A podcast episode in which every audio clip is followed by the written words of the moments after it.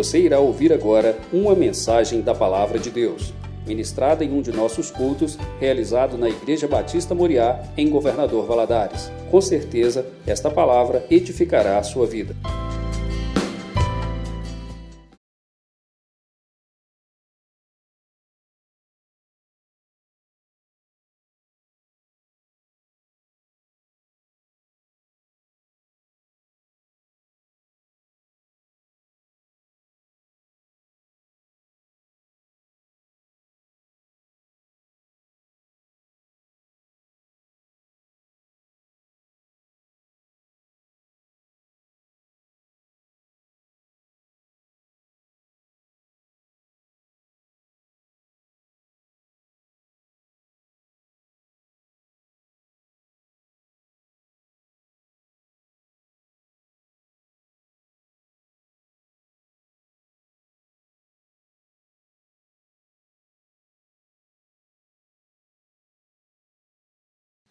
Boa noite.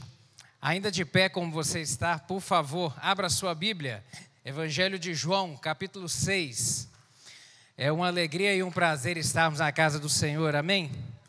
Exaltar o nome do nosso Deus, que é digno de todo louvor, toda honra, toda adoração.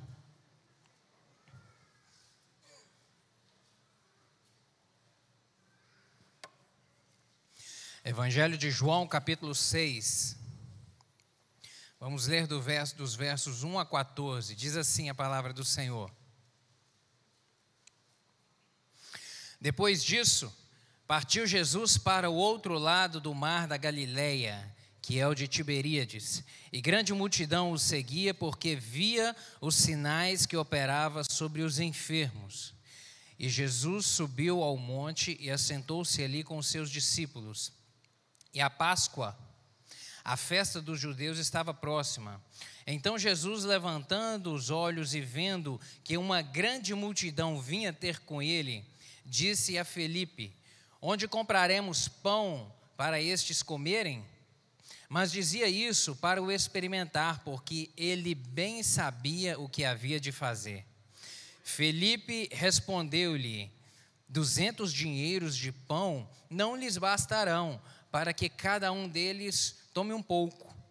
E um dos seus discípulos, André, irmão de Simão, irmão de Simão Pedro, disse: Está aqui um rapaz que tem cinco pães de cevada e dois peixinhos.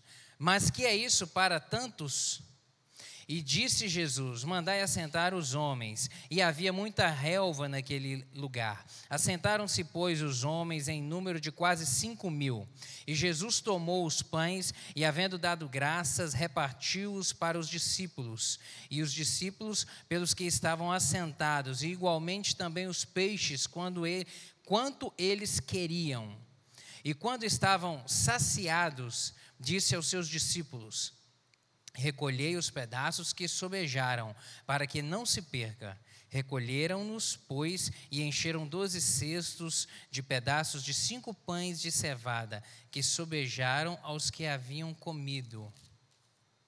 Vendo, pois, aqueles homens o milagre que Jesus tinha feito, diziam: Este é verdadeiramente o profeta que devia vir ao mundo. Amém? Feche seus olhos, vamos orar mais uma vez. Pai querido, muito obrigado pelo privilégio que é estarmos na casa do Senhor. Muito obrigado pelo privilégio que é conhecermos a verdade, que é o Senhor. O Senhor é a verdade. Obrigado porque essa verdade nos liberta, essa verdade nos libertou, essa verdade transforma a nossa mente, transforma o nosso jeito de pensar, a nossa forma de agir. Essa verdade ilumina o nosso caminho, o caminho pelo qual devemos caminhar nessa vida. Obrigado por termos o Senhor. E agora que estamos diante da tua palavra para meditar nela, eu lhe peço que o Senhor fale ao nosso coração. Espírito Santo, fica à vontade neste lugar. Eu lhe peço que o Senhor ministre de uma forma individual ao coração de cada um dos meus irmãos aqui, porque o Senhor conhece cada um. os sonhos, os desejos, as necessidades, os anseios, o Senhor tudo sabe, o jeito que cada um chegou aqui nessa noite. Eu lhe peço, aquieta o coração daquele que por acaso estiver angustiado, preocupado com alguma coisa, em nome de Jesus. Espírito Santo, aquieta e fala conosco. Me dá graça para transmitir essa palavra, pois eu dependo inteiramente do Senhor. Em nome de Jesus, que seja o Senhor falando neste altar e ministrando aos corações. É o que eu lhe peço em nome de Jesus. Amém. Pode se sentar, meu querido. O milagre da multiplicação. Cinco pães e dois peixes que alimentou uma multidão. Interessante neste milagre aqui, que ele é o único que aparece nos quatro evangelhos. Mateus, Marcos e Lucas replicam essa mesma história narrada pelo evangelista João. É o único milagre realmente que os quatro evangelhos contam, lá em Mateus capítulo 14, Marcos capítulo 6, Lucas capítulo 9 e aqui no evangelho de João capítulo 6. Capítulo 6. A gente pode dizer que esse realmente é um milagre universal porque alcançou ali, a, chegou ao conhecimento de todos aqueles pelos quais é, estes quatro livros foram escritos. Porque Mateus escreveu o seu evangelho para um determinado grupo de pessoas, Marcos para outro grupo de pessoas, Lucas escreveu para Teófilo, que estava lá em Roma, então, e, e João escreveu para a igreja de uma maneira geral. Então, para grupos diferentes de pessoas, chegou o conhecimento desse milagre operado por Jesus. Muita gente ficou realmente sabendo. E esse milagre, ele mostra como que realmente o Senhor nos abençoa. Como que o Senhor tem prazer em nos abençoar. E não é na, e, e para a gente não tem nada mais confortante, eu digo, do que saber que a gente é amado de Deus e que a gente é cuidado de Deus. Acho que não tem nada mais confortante nessa vida, né? Saber que a gente caminha aqui, mas que a gente não é órfão.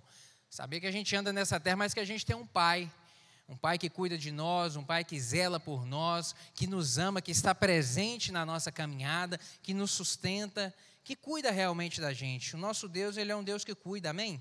Ele é um Deus que cuida, ele cuidou. Quando a gente volta os olhos para história, as histórias da Bíblia, a gente vê que ele cuidou de Adão e Eva lá no Éden. Criou um jardim maravilhoso e colocou e não abandonou Adão e Eva naquele jardim mas estava lá junto com eles, cuidando dia a dia, caminhando, aconselhando, conversando, instruindo, acompanhando a caminhada. A gente não sabe por quanto tempo Adão e Eva viveram no jardim do Éden. A Bíblia não deixa registro disso, a gente não sabe. Pode ter sido anos, centenas, milhares de anos, a gente não sabe. Eles estavam lá com a árvore da vida da qual se alimentavam. Então a gente não sabe a respeito disso.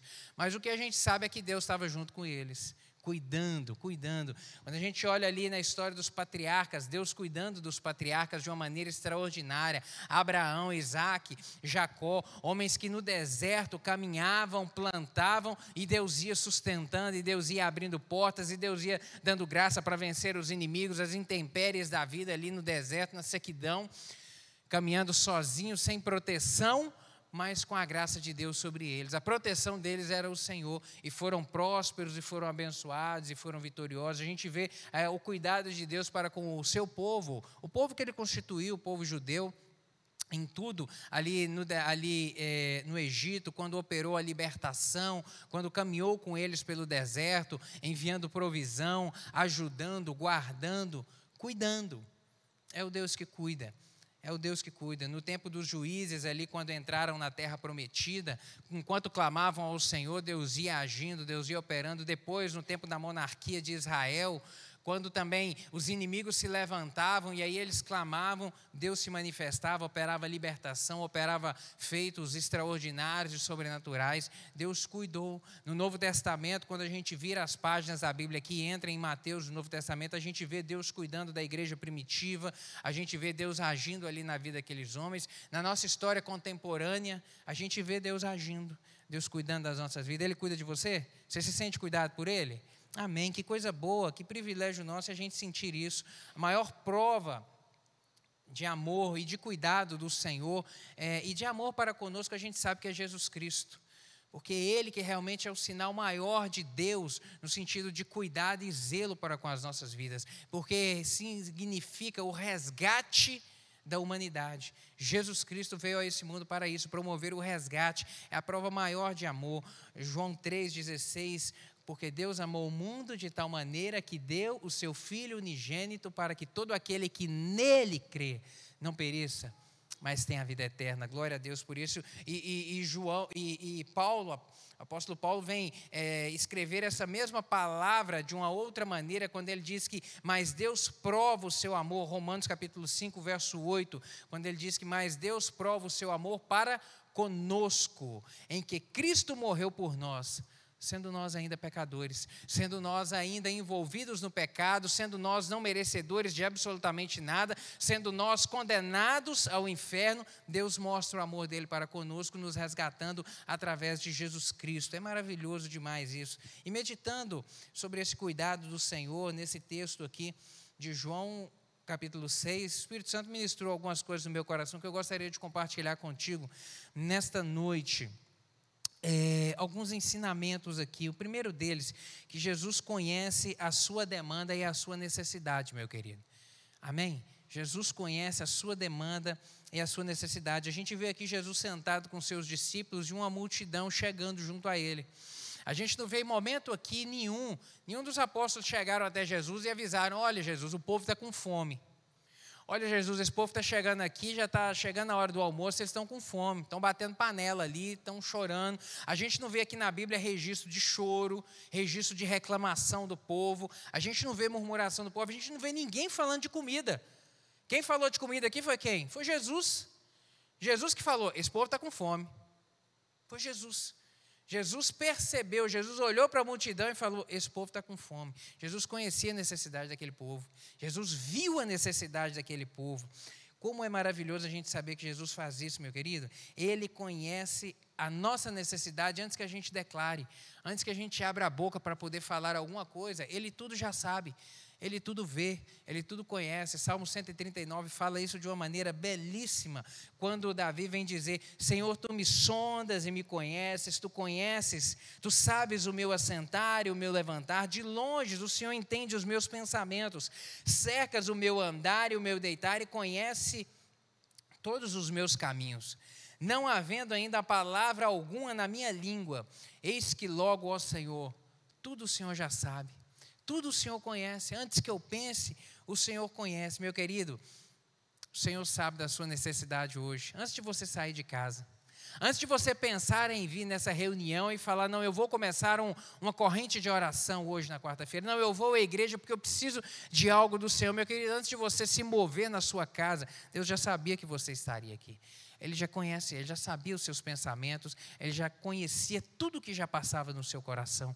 Ele é maravilhoso. Como é bom a gente saber que estamos sob o cuidado de um Deus que tudo vê e que sonda o nosso coração. Uma outra verdade que eu vejo aqui é que Jesus sabe. Jesus sabe que a preocupação com o sustento é algo inerente ao ser humano. Jesus sabe disso essa preocupação com o sustento, com a mantença, com a provisão, isso é algo nosso. É algo que está em nós, isso, está em nós. E Jesus tanto sabe isso que quando ele começou o ministério dele, lá em Mateus capítulo 6, um dos primeiros ensinamentos que ele deixou registrado foi sobre o quê? Sobre ensinar sobre a ansiedade da vida. Abre sua Bíblia aí, Mateus capítulo 6, por favor, versos 31 a 34. Mateus capítulo 6, versos 31 a 34. Palavras de Jesus, na qual ele diz assim: não andeis, pois, inquietos, dizendo: que comeremos, ou que beberemos, ou com que vestiremos, porque todas essas coisas os gentios procuram os gentios procuram. De certo, o vosso Pai Celestial bem sabe que necessitais de todas essas coisas, mas buscai primeiro o reino de Deus e a sua justiça, e todas essas coisas vos serão acrescentadas. Não vos inquieteis, pois, pelo dia de amanhã, porque o dia de amanhã cuidará de si mesmo. Basta cada dia o seu mal. Amém? Ele já sabia que essa necessidade quanto às coisas da vida é inerente a nós. Volta a sua Bíblia lá em João capítulo 6, que nós vamos continuar lá falando a respeito disso. Sabe? Mas isso é coisa nossa. Então, Jesus, cá no início do seu ministério, ele já vem falar a respeito disso, justamente para poder trazer a mensagem de aquietar o coração, a respeito de confiar no Senhor, de depender dele e de não viver de uma maneira angustiada com essas necessidades inerentes à nossa sobrevivência. E hoje, mais do que nunca, a gente vê essa lista de coisas aumentando. Não é? A preocupação com o aluguel, com o financiamento da casa, com o financiamento do carro, com o plano de saúde, com a escola do menino, com o inglês, com o balé, com a natação, com o jiu-jitsu, a gente vai aumentando a lista. Então, hoje, mais do que nunca, a lista está crescendo de coisas que a gente acha que, é, que são importantes e que a gente entende como importante para a nossa vida. E isso, por vezes, vai causando o quê? Mais apreensão, mais é, é, preocupação, sabe? Mais ansiedade, às vezes às vezes frustração para aqueles que não conseguem conseguir algumas coisas, descontentamento, infelicidade, depressão, às vezes crise de pânico e às vezes até mesmo morte, porque o conjunto dessa obra toda vai corroendo as emoções, vai causando um estresse às vezes tamanho que dá um infarto.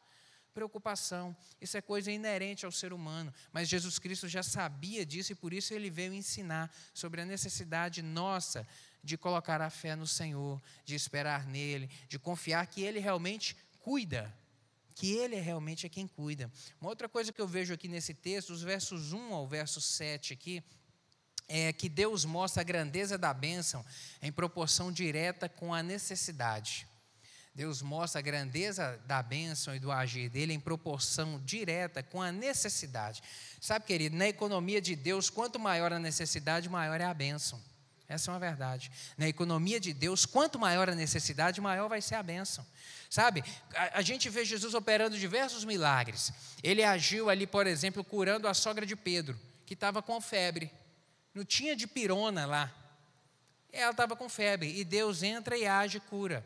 A gente vê um outro milagre de Jesus, ele curando uma mulher que tinha uma hemorragia há 12 anos, um sofrimento terrível. Jesus vai e cura. A gente vê um outro milagre de Jesus ressuscitando Lázaro, um defunto de quatro dias. Jesus ressuscita, opera um, algo extraordinário e sobrenatural. Mas em todos os três, esses três exemplos que eu disse aqui, são milagres, necessidades diferentes mas milagres, agir de Deus na proporção que era necessária para aquilo acontecer. Seja curar uma febre, seja curar uma hemorragia, seja curar um cego, seja levantar um coxo, seja ressuscitar um defunto. À medida da proporção que era necessário o agir de Deus, ele foi lá e operou, ele foi lá e agiu. Deus age assim, meu querido. Ele age, a bênção dele é manifesta de maneira proporcional. A medida do milagre é a nossa necessidade. Você pode falar para quem está do seu lado: olha, a medida do milagre é a sua necessidade, a medida do milagre na sua vida é a sua necessidade. Deus vai agir na proporção daquilo que você necessita que Ele toque, que você necessita que Ele age, meu querido. Ele age assim, Ele age dessa maneira. Uma outra verdade que eu vejo aqui, versos 5 e 6, é que Deus não é pego de surpresa. Deus não é pego de surpresa. Versos 5 e 6. Então Jesus, levantando os olhos e vendo que uma grande multidão vinha ter com ele, disse a Felipe: Onde compraremos pão para estes comerem? Mas dizia isso para o experimentar, porque ele bem sabia o que havia de fazer. Deus não é pego de surpresa, meu amado. Deus sabe de tudo.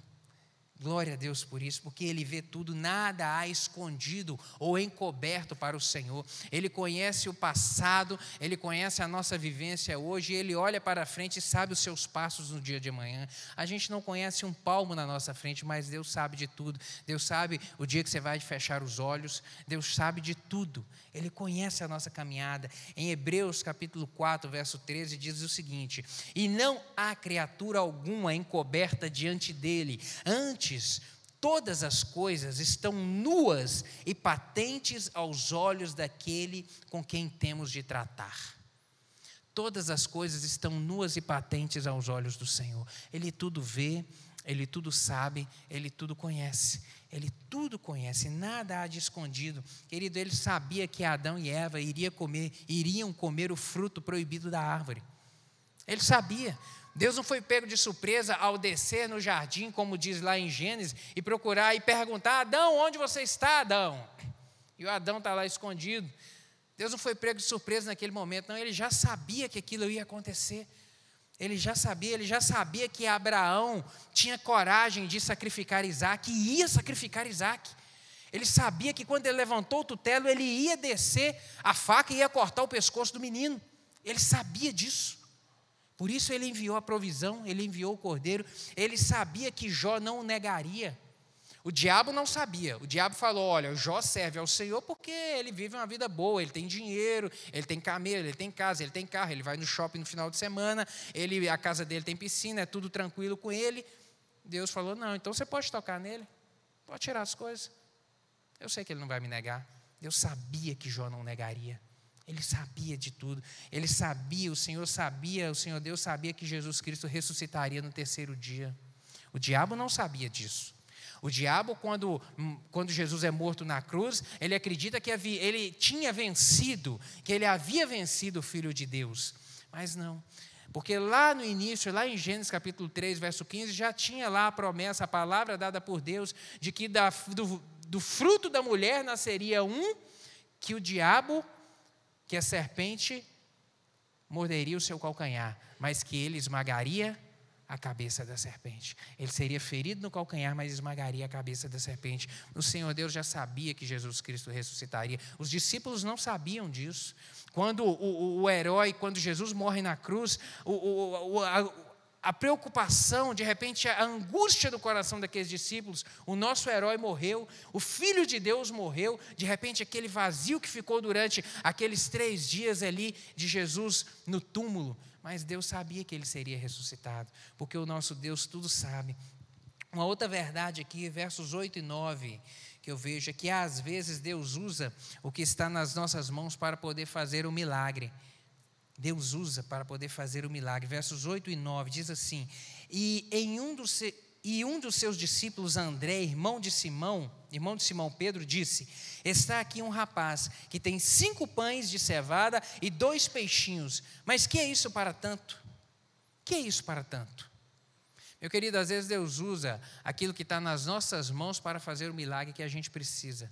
Não despreze o que está nas suas mãos.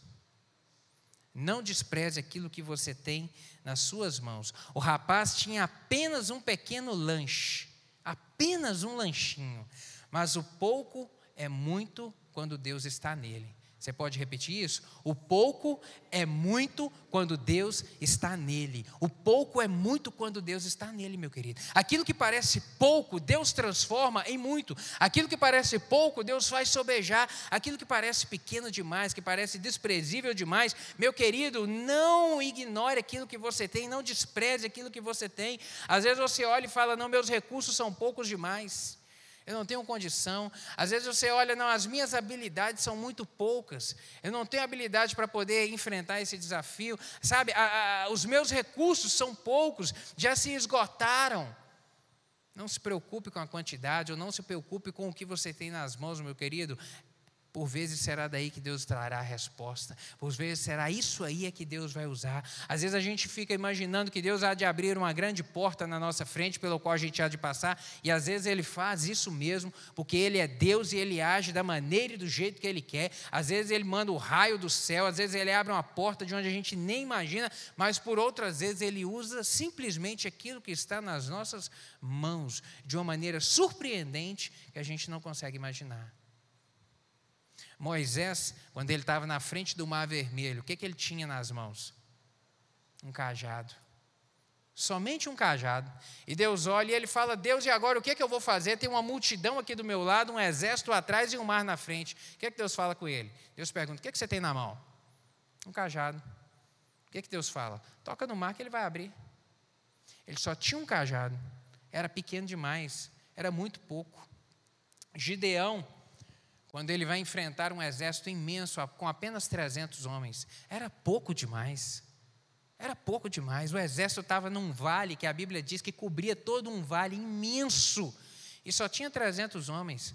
Mas com esses 300 homens, Deus opera um milagre sobrenatural naquele lugar, sem eles precisarem de desembanhar uma espada. Deus faz com que os inimigos lutem entre si, todos eles são aniquilados. Parecia pouco demais, sabe? Parecia pouco demais. Davi só tinha uma funda na mão quando ele matou Golias.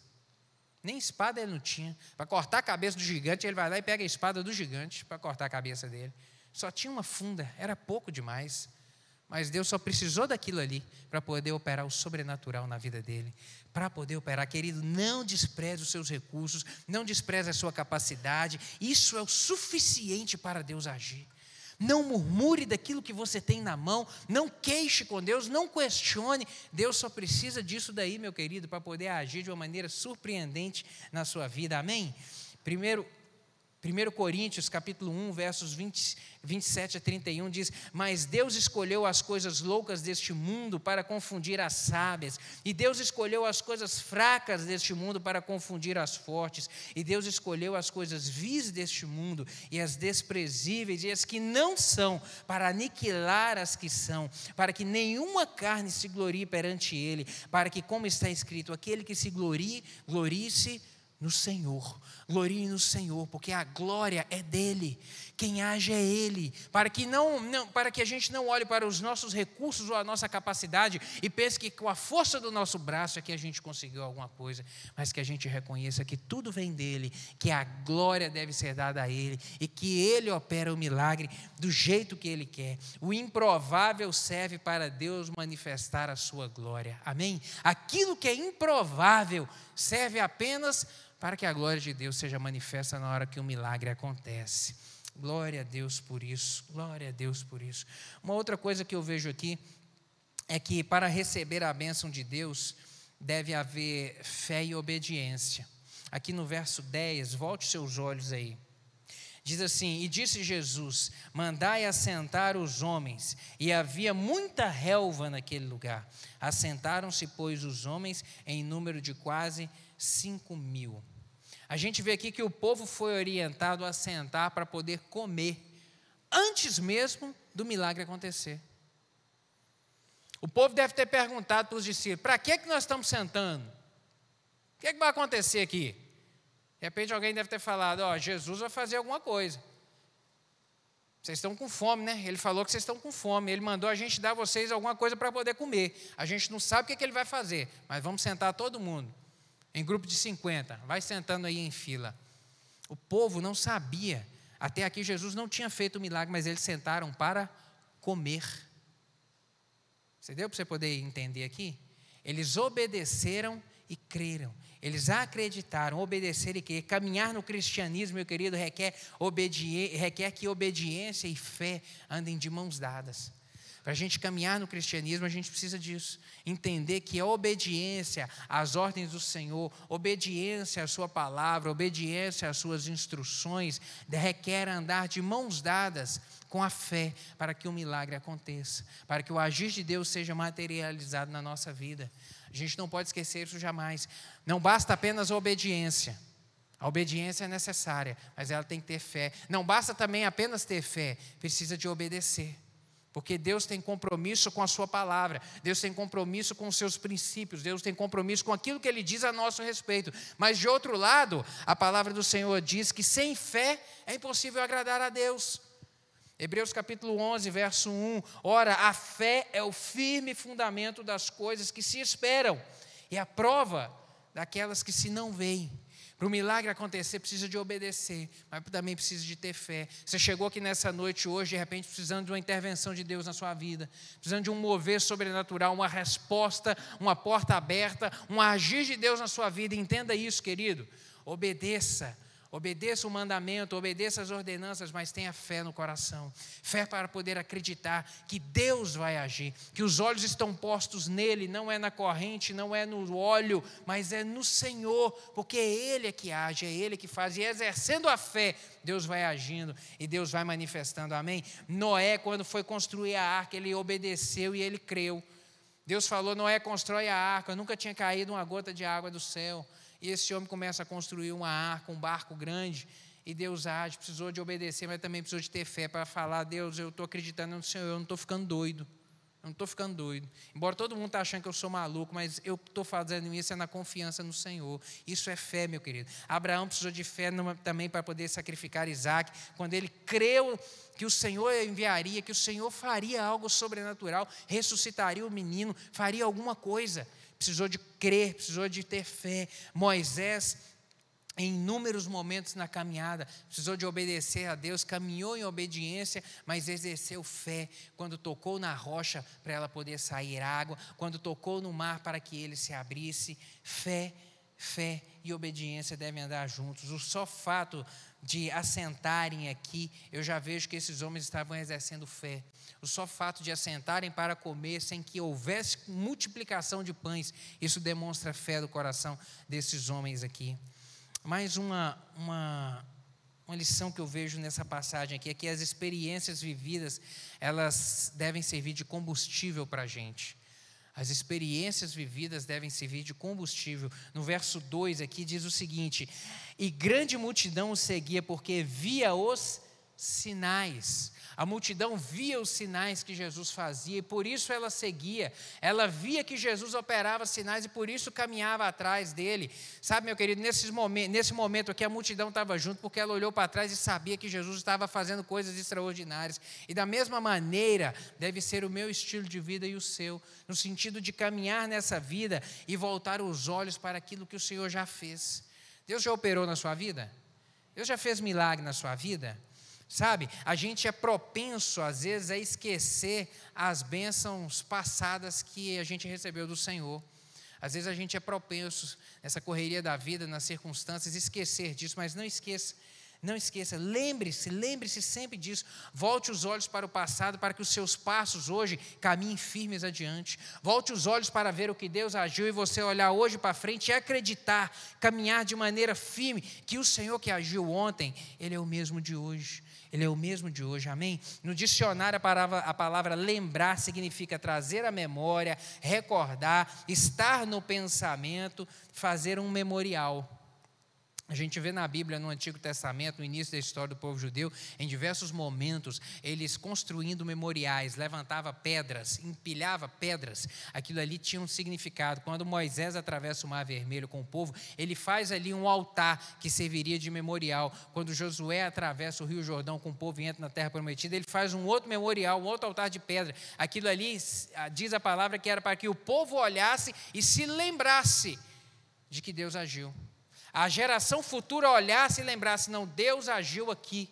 Memoriais a gente deve levantar na nossa vida também, para a gente não esquecer do agir do Senhor. Deus fez um milagre, querido. Escreva, pregue, pregue, escreva, registre, para que na hora da dificuldade, na hora da caminhada da vida, você olhe para isso e isso renove a sua fé.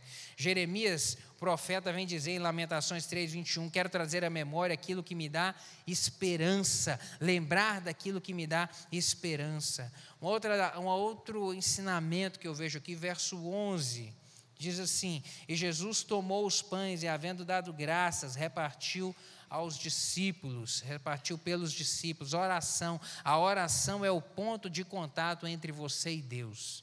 A oração é o ponto de contato entre você e Deus. Deus fala com a gente, de, Deus pode falar conosco de diversas maneiras, através da sua palavra, através de uma pregação, através de um cântico, através de um sonho, mas nós só falamos com Deus através da oração. É o momento em que nós nos voltamos para Ele, é a maneira que a gente fala. Meu querido, não despreze isso. Não despreze a oração. A oração, ela deve ser a nossa principal estratégia e não a nossa última opção. Você pode dizer isso para quem está do seu lado? A oração deve ser a sua principal estratégia e não a última opção. Não é depois que aconteceu tudo, ah, eu tentei, eu investi recursos, eu investi forças e não deu certo, agora eu vou orar. Não, não é assim. A oração deve ser a primeira estratégia, o primeiro momento, a primeira forma de agir. Hoje eu encontrei um irmão no banco e o cumprimentei. Ele me deu um abraço. Falou assim: Nossa, pastor, estão me lembrando aqui do ano passado, nesse mesmo tempo de seco que a gente está vivendo, tanto incêndio que a gente está vendo aí acontecer. Ele falou: Estou lembrando um negócio aqui que aconteceu ano passado, é, mais ou menos nessa época. eu estava na igreja numa reunião e o vizinho da minha fazenda me ligou falando que a fazenda dele estava pegando fogo e que o fogo estava indo em direção à minha. E eu saí, eu estava saindo do culto e encontrei o senhor. Eu falei, eu me lembro disso. Ele me encontrou, era um sábado à noite numa reunião.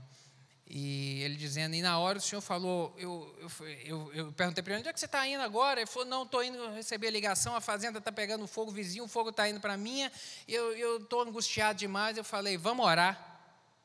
E ele falou, o senhor falou comigo, vamos orar, porque o fogo não vai pegar. Eu me lembro disso, falei, vamos orar. Eu orei com ele, poucas palavras, orei e falei, Deus não vai permitir. Deus não vai permitir, porque eu conheço, eu não conheço o fogo, eu não conheço a sua terra, não sei onde ela é, mas eu conheço o Deus que controla o fogo, que controla o vento e que controla a chuva. Deus vai fazer um negócio, Deus vai fazer o sobrenatural nisso daí. E ele foi embora e no domingo de manhã ele me abraçou chorando nesse corredor aqui. Falando, pastor, Deus fez um milagre. Deus respondeu. Falei, o que, que houve, meu querido? O fogo comeu a fazenda do vizinho, chegou na divisa da minha, lambeu a divisa de fora a fora, mas não entrou na minha terra. Não queimou um toco de acero na minha terra, não queimou um nada, não aconteceu nada. Falei, querido, isso é poder de Deus, isso é oração. Há poder na oração. A oração não deve ser a última opção, tem que ser a primeira estratégia nossa. Está difícil, dobra o joelho e ora. Está complicado, dobra o joelho e ora. Independente do problema, dobra o joelho e ore porque a oração tem poder, há poder na oração. Na sua aflição clamaram ao Senhor, Salmo 107, versos 28 a 30. Na sua aflição clamaram ao Senhor, e ele os tirou da tribulação em que se encontravam, reduziu a tempestade, e uma brisa serenou as ondas. As ondas sossegaram e eles se alegraram, e Deus os guiou, e Deus os guiou a porto seguro. Amém. A oração tem poder, meu querido. Você está aqui nessa noite para poder orar. Então clame ao Senhor. Clame que o nosso Deus é Deus de milagre, é Deus de resposta, é Deus que age. Eu gostaria que você fechasse os seus olhos para nós orarmos. O nosso Deus é Deus que tudo controla. Creia no poder da oração. A oração move fronteiras. A oração rompe obstáculos. A oração é, é, é, é, através da forma que Deus age. É o nosso clamor. E enquanto a gente vai clamando e orando, o Senhor vai agindo. O Senhor vai ordenando anjos para poder trabalhar a nosso respeito. Eu não sei a sua necessidade hoje mas eu sei o Deus em que eu confio. Eu creio em um Deus que tudo pode, que tudo faz. Coloque a mão no seu coração aí para nós orarmos. Pai, te damos graças pela tua palavra. Te damos graças porque o Senhor é Deus de milagre, é Deus que responde, é o mesmo Deus que operou ali no passado, multiplicando cinco pães e dois peixes, algo que era tão pouco, tão insignificante, tão desprezível, ali que até o apóstolo André disse: Mas o que, que é isso para essa grande multidão? Mas ele não conhecia o poder do Senhor, ele não conhecia a plenitude do poder. Ele tinha visto Jesus operar alguns milagres, mas ele nunca tinha visto Jesus multiplicar pão. E naquele dia o Senhor manifestou um poder extraordinário, em que cerca de 20 mil pessoas ali foram alimentadas. 5 mil eram só homens, mas não contou mulheres e nem crianças, que devia ter muito mais do que isso. Meu Deus amado, o Senhor conhece o coração dos meus irmãos aqui nessa noite. O Senhor sabe da necessidade de cada um. Eu lhe peço que, em nome de Jesus Cristo, Pai, o Senhor corrompa os grilhões, quebre cadeias nessa noite para manifestar o teu poder de uma maneira sobrenatural na vida e na necessidade de cada um. Meu Deus, para que possam glorificar e testemunhar do poder e do agir do Senhor nas suas vidas. É o que eu lhe peço em nome de Jesus, meu Deus. Amém. Amém, meu querido.